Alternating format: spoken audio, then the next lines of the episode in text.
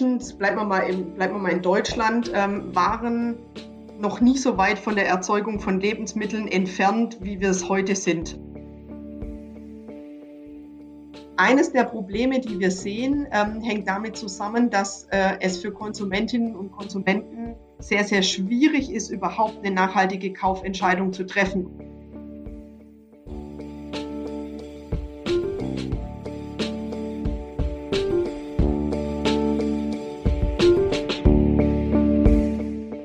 Herzlich willkommen bei Future.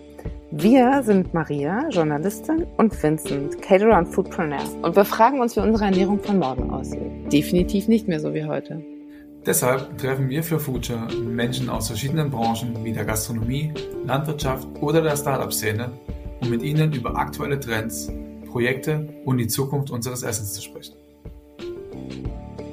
Hallo und willkommen zu einer neuen Folge. Heute haben wir Professor Dr. Caroline Hutter zu Besuch. Hallo. Hallo, ich freue mich mit euch zu sprechen. Hi, grüß dich. Grüß dich, Vincent. Ihr könnt ja vielleicht auch noch mal ganz kurz erzählen, woher ihr euch kennt. Du bist Ökonomin und Studiengangsleiterin BWL Food Management an der Dualen Hochschule Baden-Württemberg. Und da kennst du den Vincent auch her. Vielleicht könnt ihr noch mal ganz kurz erklären für unsere Zuhörerinnen und für die Transparenz, woher die Connection kommt. Vincent, magst du erzählen? Äh, kann ich gerne äh, machen. Das ist ähm, genau, wir kennen seit 2020, glaube ich.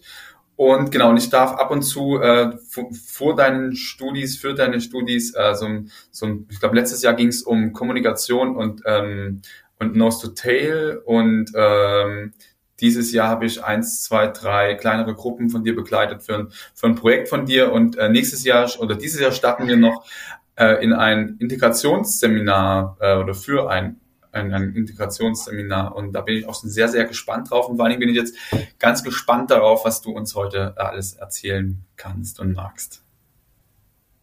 Ja, unsere Anknüpfungspunkte sind absolut vielfältig. Ähm, von der Vorlesung Farm to Fork über Kulinaristik warst du dabei bis äh, nächstes Jahr zur Entwicklung von äh, verschiedensten Konzepten. Äh, da freuen wir uns schon sehr drauf. Du bist vor allen Dingen auch Expertin für Nachhaltigkeit. Das ist ein Wort, das begleitet uns, glaube ich, Vincent, ich würde sagen, mindestens in jeder Folge einmal. Alle sprechen davon, nachhaltiges Leben, das ist Trend, jeder will es führen. Was ist eigentlich deine Definition davon? Sehr gute Frage. Mich begleitet Nachhaltigkeit eigentlich schon mein ganzes Leben. Vielleicht fange ich damit an. Das hängt damit zusammen, ähm, dass das Thema schon bei uns im Elternhaus eine unglaublich große Rolle gespielt hat, aufgrund der Tatsache, dass mein Vater sein Hobby, nämlich Naturschutz, äh, nach dem Studium zum Beruf gemacht hat ähm, und jahrzehntelang im Natur- und Umweltschutz ähm, sehr aktiv tätig war und das einfach ein zentraler Bestandteil ähm, ja, unseres Familienlebens war. Wir haben beispielsweise auch unsere Urlaube immer auf Naturschutzprojekten irgendwo in Europa verbracht weil das irgendwie anderweitig nicht untergebracht werden konnte. Und ähm, ich würde sagen, Nachhaltigkeit ist für mich auf jeden Fall Wertschätzung für das, was es, ähm, was die Natur uns gibt, für das, was wir grundsätzlich zum Leben brauchen und deshalb ähm, ein verantwortlicher Umgang, ob das jetzt äh, Ressourcen sind, ähm, ob das jetzt andere Menschen sind, ob das äh, die Grundlage unseres Lebens ist, wenn wir mal den Bogen zum Thema Food Management spannen wollen, wie beispielsweise Ressourcen wie ähm, Boden, Wasser etc. Und ähm, ohne da jetzt irgendwelche wissenschaftlichen Definitionen bedienen zu wollen, auf jeden Fall auch der Blick in die Zukunft, nämlich ähm, heute so zu leben, dass wir Verantwortung übernehmen, auch für das, was äh, in der Zukunft auf unserer Welt so passiert klare Definition. Äh, du hast schon angesprochen, so den Food-Kontext und ähm, wenn wir jetzt deine Definition von Nachhaltigkeit nehmen, ähm, wie kann, können wir das in Bezug auf das heutige Wirtschaften und vor allen Dingen die Food-Branche so ein bisschen zusammenbringen? Ja, da möchte ich nochmal an den Begriff Wertschätzung anknüpfen. Ähm, ich denke, die Menschen, bleiben wir mal, im, bleiben wir mal in Deutschland, ähm, waren noch nie so weit von der Erzeugung von Lebensmitteln entfernt, wie wir es heute sind. Also in der Vergangenheit ähm, war es ganz normal, dass man sich irgendwie auf dem, im eigenen Garten oder, äh, um die Erzeugung von Obst, Gemüse etc. gekümmert hat oder man hat in einem kleinen Rahmen Tiere gehalten, die man dann geschlachtet hat oder deren Eier man beispielsweise konsumiert hat. Das heißt, ähm, die Menschen in der Vergangenheit, die wussten, ähm, ja, wo Lebensmittel herkommen, aber auch, was da drin steckt. Also damit meine ich den Aufwand, die Zeit, die man braucht, um Lebensmittel zu erzeugen, wie stark man sich beispielsweise ähm, drum kümmern muss. Und heutzutage haben wir es natürlich sehr bequem und einfach. Wir können einfach in den nächsten Supermarkt. Ja, da haben wir ein sehr engmaschiges Netz hier in Deutschland. Ähm, und ich brauche mir eigentlich keinerlei Gedanken machen, woher kommt das Lebensmittel, ähm, wie kann ich es lagern, ähm, was steckt an Ressourcen etc. in so einem Lebensmittel, sondern ich gehe rein. Das ist eine Sache von Minuten, ähm, nehme mir die Produkte, gehe an die Kasse und gehe wieder raus. Das heißt, äh, damit ist, geht natürlich auch diese Wertschätzung verloren, weil ähm, ich mir überhaupt gar keine Gedanken mehr drüber machen muss. Und ich glaube, es ist essentiell, wenn wir jetzt auf die Nachhaltigkeit zurückkommen, wenn wir Probleme lösen wollen, wie wir sie grundsätzlich im Thema Nachhaltigkeit haben, Klimawandel, Ressourcenmangel etc. und aber auch die spezifischen, die wir in der Erzeugung von Lebensmitteln haben, dass wir zu solcher Wertschätzung wieder zurückkehren und ähm, die Lücke, die wir da aus meiner Sicht füllen müssen, ähm, die kann man nur durch Bildung im Bereich Ernährung aus meiner Sicht schließen. Und diese Bildung, die hat in der Vergangenheit äh, ganz normal zum Familienleben dazugehört. Äh, das geht dann weiter auch, wie bereite ich Lebensmittel zu, ähm, wie kann ich sie beispielsweise ähm, auch für Jahreszeiten haltbar machen, in denen eben gewisse Produkte nicht verfügbar sind, ähm, allein aufgrund klimatischer Gegebenheiten ähm, bis hin zum Thema, wie, äh, wie, wie, koche ich. Ja? Da ist äh, ganz viel Wissen verloren gegangen und aus meiner Sicht ähm, ist es äh, essentieller Faktor, dass wir dieses Wissen nicht nur wiederherstellen, sondern permanent auch vermitteln, sprich Bildung für Ernährung ab einem frühkindlichen Alter und dann aber wirklich ähm, ja, über den ganzen schulischen Verlauf, sodass, äh, sodass wir wieder zu dieser Wertschätzung auch kommen können. Und ihr knüpft an und macht direkt weiter, wenn die Leute in den Bachelor gehen und habt, du hattest im Vorgespräch schon verraten, ungefähr 300 Unternehmen, mit denen ihr zusammenarbeitet. Und da starten bei euch jedes Jahr 120 Leute im Studiengang Food Management. Was macht ihr da? Wie sieht das genau aus?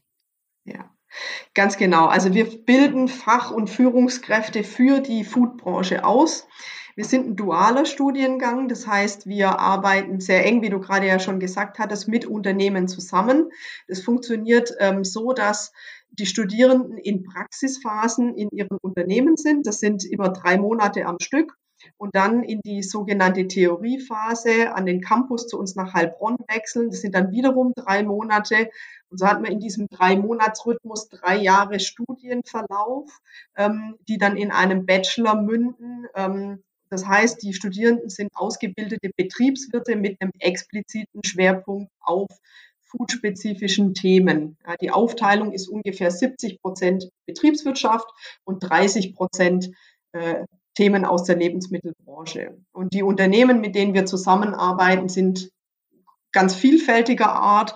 Die decken eigentlich diesen ganzen Prozess der Wertschätzung Wertschöpfungskette im Bereich Lebensmittel ab. Ähm, Farm to Fork, also Betriebe aus dem Bereich der Landwirtschaft, das sind nicht so viele, aber ein paar haben wir da auch. Ähm, Betriebe aus der Lebensmittelverarbeitung und Produktion, Unternehmen aus dem Lebensmittelhandel. Das kann der klassische äh, LEH, also Lebensmitteleinzelhandel sein. Das können auch spezifischere Unternehmen des Handels sein, bis hin dann ähm, zum Konsumenten, wenn es dann Richtung Gastronomie und Außerhausverpflegung, Gemeinschaftsverpflegung geht. Ein aktuelles Forschungsprojekt, was wir total spannend finden, weil wir auch über dieses Thema immer mal wieder sprechen, ist Nachhaltigkeitskennzeichnung von Lebensmitteln. Und ich finde, da hat ja Deutschland schon viel zu bieten an Siegeln und Labeln. Wir haben den Nutri-Score, die Haltungsformkennzeichnung, das geplante Lieferkettengesetz. Brauchen wir da jetzt noch mehr? Was, woran seid ihr dran? Wollt ihr da ein bisschen aufräumen oder habt ihr eine ganz neue Idee, einen schönen Vorschlag, wie das verbindlich und vor allen Dingen auch mal nachvollziehbar für den Verbraucher wird, die Verbraucherin? Genau das ist die Idee. Also wir wollen eben versuchen, uns dafür einzusetzen, Siegelflut zu reduzieren und vor allem auch eine bessere Transparenz für Konsumentinnen und Konsumenten zu schaffen. Aus unserer Sicht ist eines der zentralen Probleme, dass Kundinnen und Kunden in ihrem Einkaufsprozess zwar einen großen Wert auf das Thema Nachhaltigkeit legen, wenn es dann aber an die eigentliche Kaufentscheidung geht, ähm, das Thema Nachhaltigkeit oftmals in den Hintergrund rückt. Ja, man nennt es auch, die Moral endet am Regal. Ähm, das hängt einerseits damit zusammen, dass viele Menschen sehr preisbewusst sind. Ähm, man nennt es dann die sogenannte Attitude Behavior Gap. Also ja, mein, meine Werte sind andere, als dass ich dann am Ende äh, eine Kaufentscheidung treffe. Sprich, ich lege eigentlich Wert auf Nachhaltigkeit, aber kaufe am Ende das günstigere Produkt und nicht das nachhaltigere. Eines der Probleme, die wir sehen, ähm, hängt damit zusammen, dass äh, es für Konsumentinnen und Konsumenten sehr, sehr schwierig ist, überhaupt eine nachhaltige Kaufentscheidung zu treffen. Und die liegt eben einerseits in der Flut an Siegeln und in dem mangelnden Verständnis für diese Siegel. Wir haben Siegel wie beispielsweise das Bio-Label oder auch Fairtrade, die sind sehr gut verständlich, weil sie aber auch schon lange am Markt etabliert sind. Und dann kommen natürlich eine ganze Reihe ähm, an mehr oder weniger neuen, aber zum Großteil für den Verbraucher unverständlichen Siegeln mit dazu.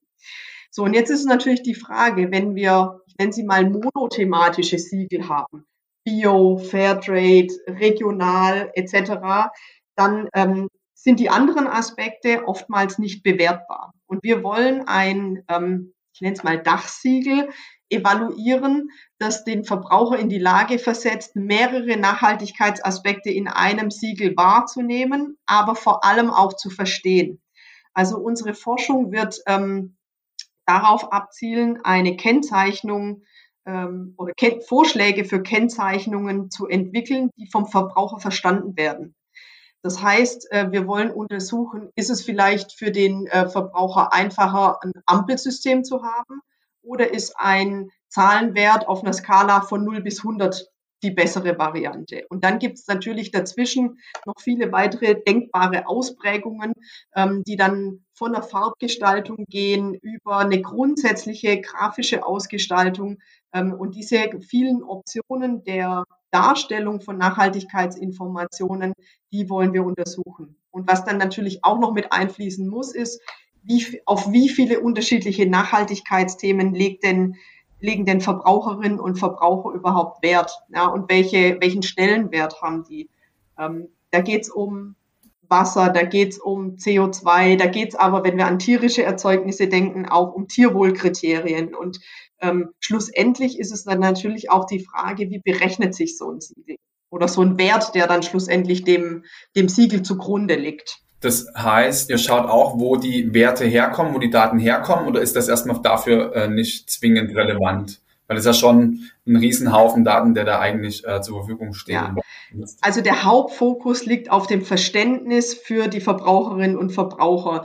Das heißt, wir haben ähm, den Schwerpunkt auf der Konsumentensicht. Ja, und wie dann, woher dann die Daten kommen, das ist dann nochmal außerhalb des Forschungsprozesses, weil das nochmal eigentlich ein Projekt für sich ist. Ja. Okay, also sprich, im Idealfall schafft ihr die Schablonen, in denen die Informationen dann eingebettet werden und dann basierend auf der Schablone geschaut wird, welche Daten braucht man denn eigentlich, welche sind relevant, oder? Genau. Okay. Ja, so kann man sich das vorstellen. Aber wir, wir fangen eigentlich hinten an. Warum? Weil wenn das nicht funktioniert, dann braucht man vorne auch nicht anfangen, das zu berechnen. Ja, finde ich, finde ich tatsächlich äh, wesentlich spannender die Herangehensweise, weil sehr häufig kommt sie ja aus der äh, von aus den Unternehmen, die denken, das und das braucht der Konsument. Das muss er wissen, das will er wissen, dann wird aber nie gefragt, was er damit anfangen kann. Äh, sehr, sehr, sehr spannend. Bin ich sehr gespannt, was da, was da rauskommt. Ähm, kurz, wann, wie lange ist das angelegt, das Forschungsprojekt? Auf 24 Monate angelegt. Sprich, dann sehen wir uns irgendwann mal 2023 und reden genau über die Ergebnisse. Das hoffe ich, ja.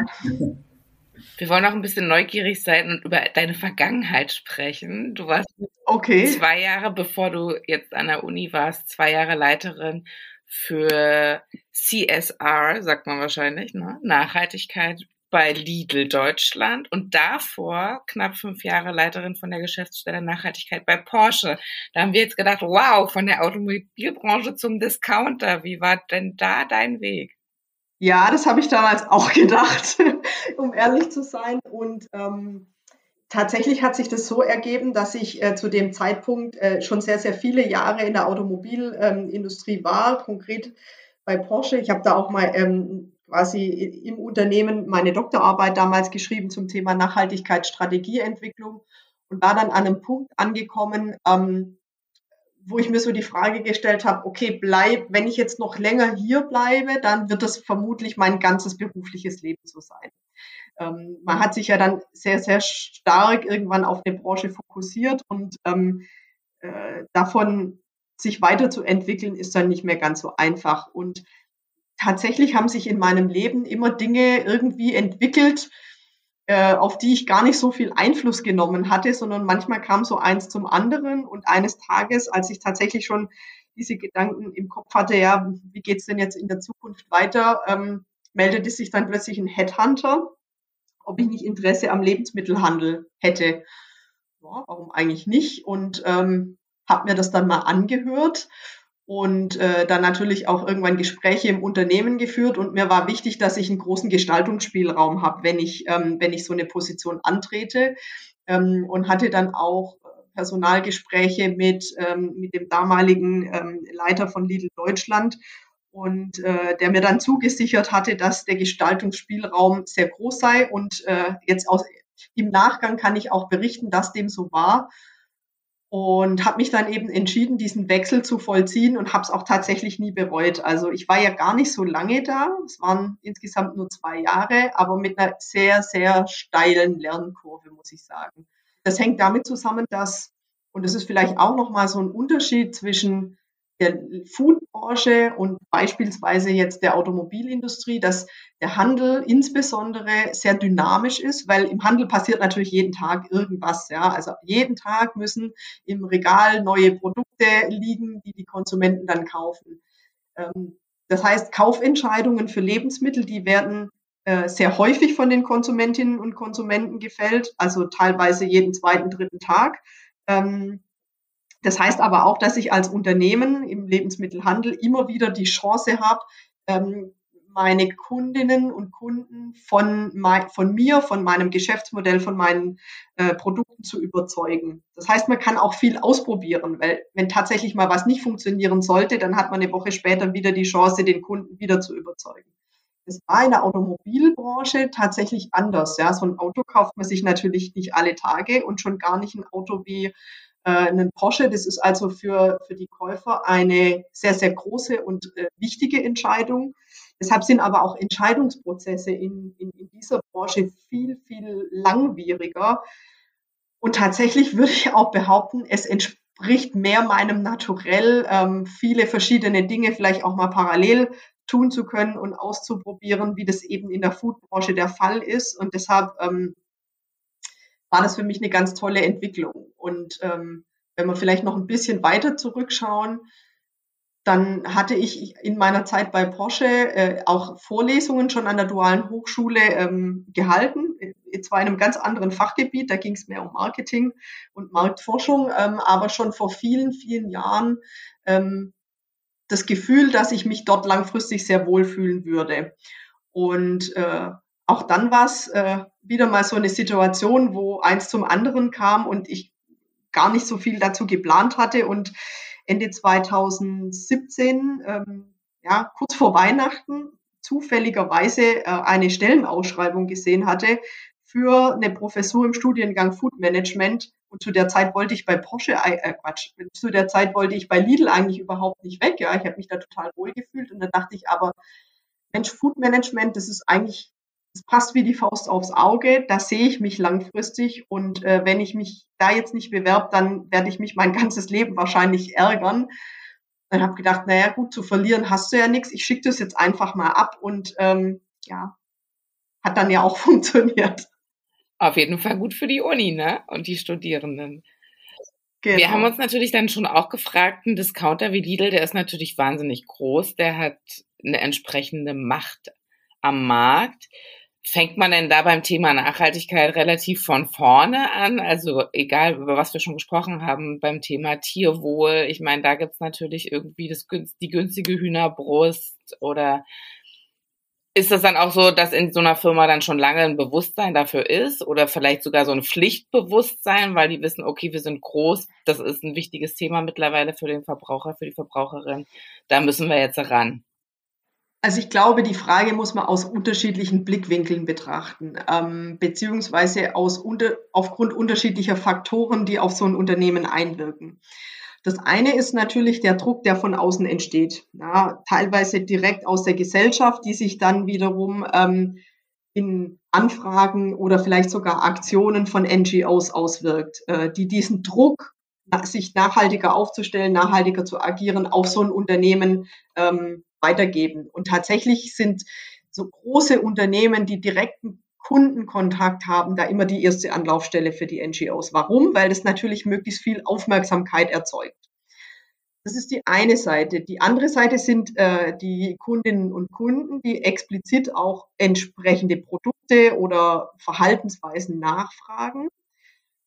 Und die andere Perspektive kommt aber auch aus dem Unternehmen raus. Also, ähm, und es gilt aus meiner Sicht nicht nur für Lidl, sondern auch viele andere Unternehmen. Mittlerweile haben die Unternehmen verstanden, dass wenn sie sich nicht um die Themen selber kümmern, sie zukünftig, und das ist ja die Idee der Nachhaltigkeit, dass man diese drei Dimensionen Ökologie, Gesellschaft und Ökonomie zusammenbringt, dass sie dann auch äh, irgendwann mal ökonomische Probleme haben werden. Ähm, Im Handel kann man sich das ganz gut vorstellen über die Verfügbarkeit von Waren. Wenn ich äh, Produkte aus Ländern beispielsweise beziehe, in denen Wasser knapp ist und dort irgendwann einfach nichts mehr wächst, ja, dann habe ich ein Problem meine, mit meinen Lieferketten. Das heißt, ich kann meine Kunden nicht mehr mit den entsprechenden Produkten beliefern. Und ähm, um jetzt ganz konkret auf die Frage zurückzukommen bei Lidl, ähm, als ich angefangen habe, war ich total erstaunt, wie tief auch dieses Bewusstsein um diese Warenverfügbarkeit ähm, an den entsprechenden Stellen schon durchgedrungen ist. Also beispielsweise ähm, dass die Einkäufer, die für die jeweiligen Warengruppen zuständig sind, sich sehr dezidiert mit diesen Herausforderungen auseinandersetzen und ähm, versuchen, mit den Lieferanten gemeinsam an Lösungen zu arbeiten. Das kannte ich aus der Vergangenheit, aus Fachbereichen so nicht. Da gab es eben eine Nachhaltigkeitsabteilung, die Nachhaltigkeit gesteuert hat, ähm, aber man ist da eher so der Bittsteller in vielen Unternehmen und ähm, ist auf die Zuarbeit von, von Kolleginnen und Kollegen aus anderen Fachbereichen angewiesen und vielleicht auch mal lästig, weil man Dinge verlangt, die nicht so wirklich auf Verständnis stoßen. Ähm, aber in dem konkreten Fall, und wie gesagt, ich nehme das in der Foodbranche vermehrt wahr, haben viele, viele äh, Leute verstanden, dass es einfach notwendig ist, sich um diese Themen zu kümmern und an Lösungen zu arbeiten. Äh, genau, jetzt kommen wir von der Vergangenheit nochmal ganz kurz, oder nicht kurz, sondern Richtung Zukunft und äh, der DHBW. Ihr bringt ja regelmäßig so eine Schriftenreihe raus ähm, zum Thema Food Management. Und äh, zum, ich glaube, die vorletzte äh, geht tatsächlich um eines meiner Lieblings- und Herzensthemen, äh, Ausbildung in der Gastronomie.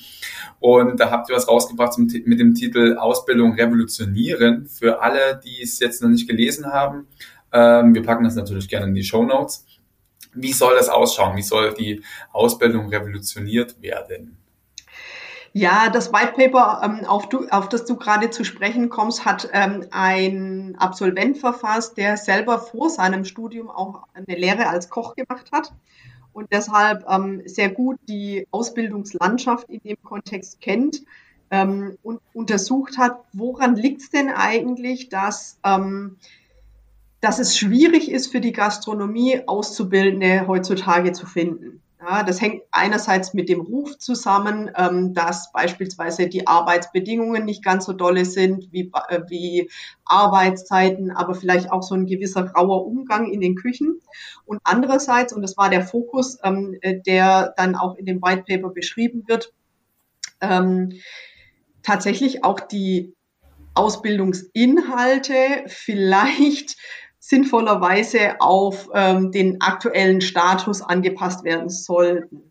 Also ich bin da jetzt selber kein Profi und kenne das eben nur aus den Erzählungen, ähm, auch anderer Studierende, die entsprechende Lehren ähm, vorab gemacht haben, dass beispielsweise gewisse Techniken, die heutzutage gang und gäbe sind, überhaupt nicht vermittelt werden, weil sie, weil der, der, der Status ähm, der, der Ausbildungsinhalte mehrere Jahrzehnte alt ist.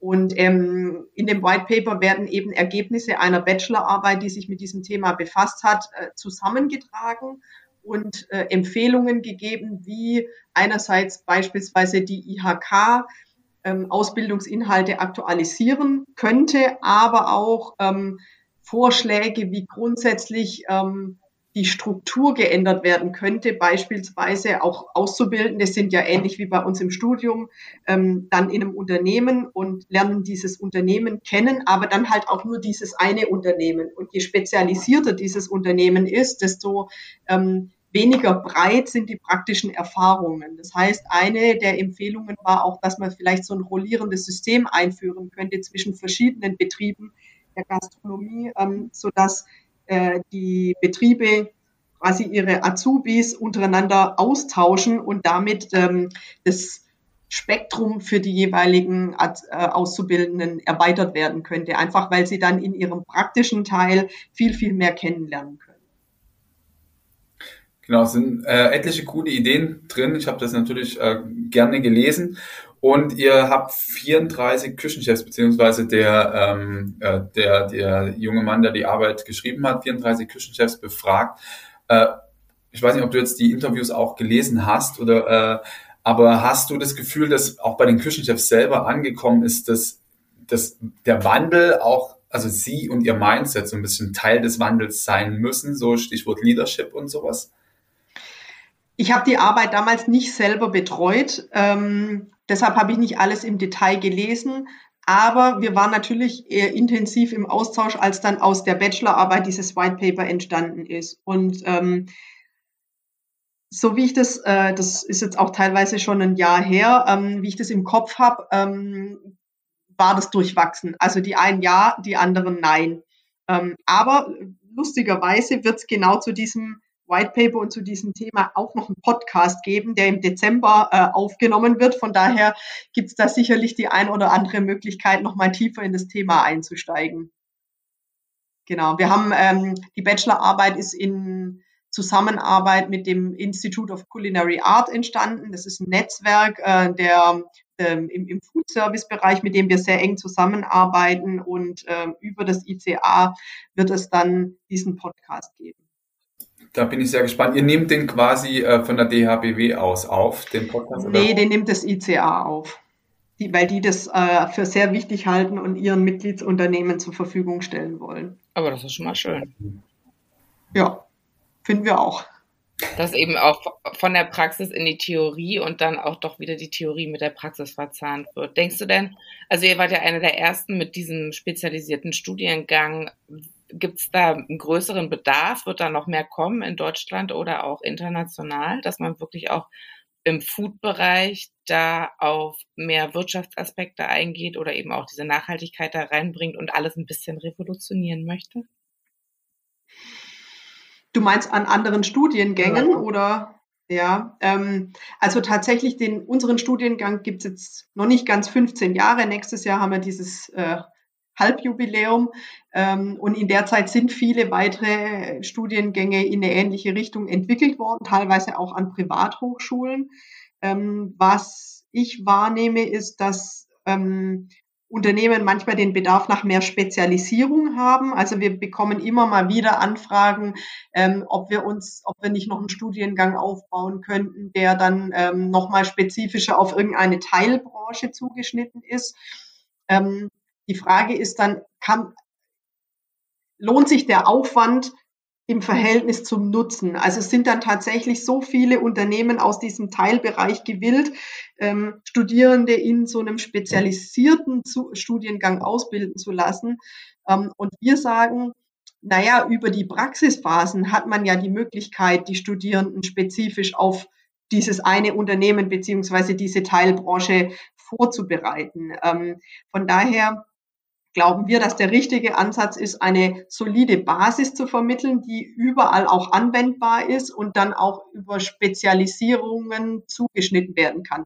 Wir tun das ähm, über unsere Wahlfächer im dritten Studienjahr. Vincent hat es kennengelernt. Ähm, zum Beispiel das Wahlfach Kulinaristik, wo man sich eben gerade ähm, mit solchen Fragestellungen, die dann vielleicht eher die Gastronomie oder Außerhausverpflegung betreffen, nochmal intensiver auseinandersetzen kann. Ähm, oder beispielsweise äh, können unsere Studierenden ähm, im Bereich Produktentwicklung ähm, sich spezialisieren. Das heißt, das sind dann auch Teilaspekte, die unser Studiengang vertieft abbilden kann. Äh, wir hatten vor uns oder im Vorgespräch schon mal darüber gesprochen, dass ihr jetzt einen neuen äh, Studiengang aufsetzt mit hinsichtlich Wein und ähm, äh, der ist schon aufgesetzt. Der ist schon aufgesetzt äh, oder so eine Spezialisierung, dass da in der Richtung in Zukunft auch noch ein bisschen mehr kommen wird. Also weil es ist ja quasi so, oder zumindest ist mein Eindruck, dass äh, wir uns gerade in der Food-Welt immer mehr spezialisieren, also so wie in ganz vielen anderen Wissenschaften. Ich möchte nicht sagen, dass Food ausschließlich eine Wissenschaft ist, aber ähm, dass es in der nächsten, ja, vielleicht in der nächsten Dekade schon noch ein bisschen mehr in diese, in diese feingliedrige, äh, Feingliedrigkeit geht wird. Das kann durchaus passieren, ähm, auch mit neueren Entwicklungen, die wir haben. Also wir haben beispielsweise ähm, äh, noch ein weiteres äh, Forschungsprojekt an der Hochschule, geht es um personalisierte Ernährung und ich mag nicht ausschließen, dass es interessant sein könnte, äh, in die Richtung auch irgendwann mal einen Studiengang anzubieten. Ähm, einfach weil auch immer neue, neuere Erkenntnisse geschaffen werden, weil sich unsere Lebensstile verändern, weil sich damit das Konsumentenverhalten verändert. Das wird immer personalisierter und damit steigt natürlich ähm, im gleichen Maße auch der Bedarf ähm, der Unternehmen in der Richtung entsprechend ausgebildete Mitarbeiterinnen und Mitarbeiter zu haben. Ähm, und dafür gibt es momentan noch überhaupt gar keine Basis, auf der gelehrt wird. Ja, das gleiche wäre Beispiel, das gleiche hat man eigentlich im, im, im Thema Nachhaltigkeit in den letzten Jahren ähm, in der Hochschullandschaft gemerkt. Also als ich vor, muss ich mal ganz kurz rechnen, langer Zeit, 18 Jahren mein Studium angefangen habe, ähm, äh, ja, da gab es Schwerpunkte im Bereich Nachhaltigkeit, aber da gab es eigentlich keine eigenen Studiengänge dafür. Und es sieht heute ganz, ganz anders aus. Und so werden wir aus meiner Sicht ähm, zukünftig die Entwicklung haben, dass eben Dinge, die sich parallel entwickeln, außerhalb auch der Hochschullandschaft und die wichtig für Unternehmenssicht sind, sich dann in spezifischeren Studiengängen ähm, niederschlagen könnten. Da bin ich schon sehr gespannt. Auch was äh, personalisierte Ernährung anbelangt, das wird auf jeden Fall uns noch eine Weile begleiten und äh, vielleicht auch mal zeitnah hier im Podcast. Wir werden sehen. Kann ich gerne eine Kollegin vermitteln. das auf jeden Fall sehr gerne.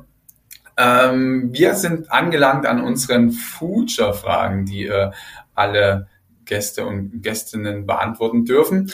Und die erste wäre, was hast du als letztes gegessen? Tatsächlich ein, äh, war das gestern Abend, ich habe heute noch nicht gefrühstückt, ein Buchweizenrisotto mit rote Beete von meinem eigenen Acker. Mhm. Also auch der Buchweizen von deinem eigenen Leider nein. da muss ich mich noch ein bisschen weiterbilden. Nenne ein Lebensmittel für die Zukunft.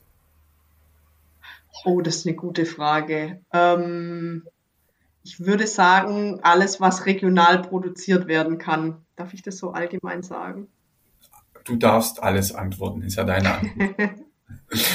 Damit auch 2050 genug für alle da ist, ähm, was kann jeder oder jede sofort tun oder ändern? Äh, da würde ich den Tipp geben, sich mal äh, die Kurzfassung der Planetary Health Diet durchzulesen und mal zu reflektieren, ob man den eigenen Konsum nicht daraufhin ausrichten könnte. Guter Tipp.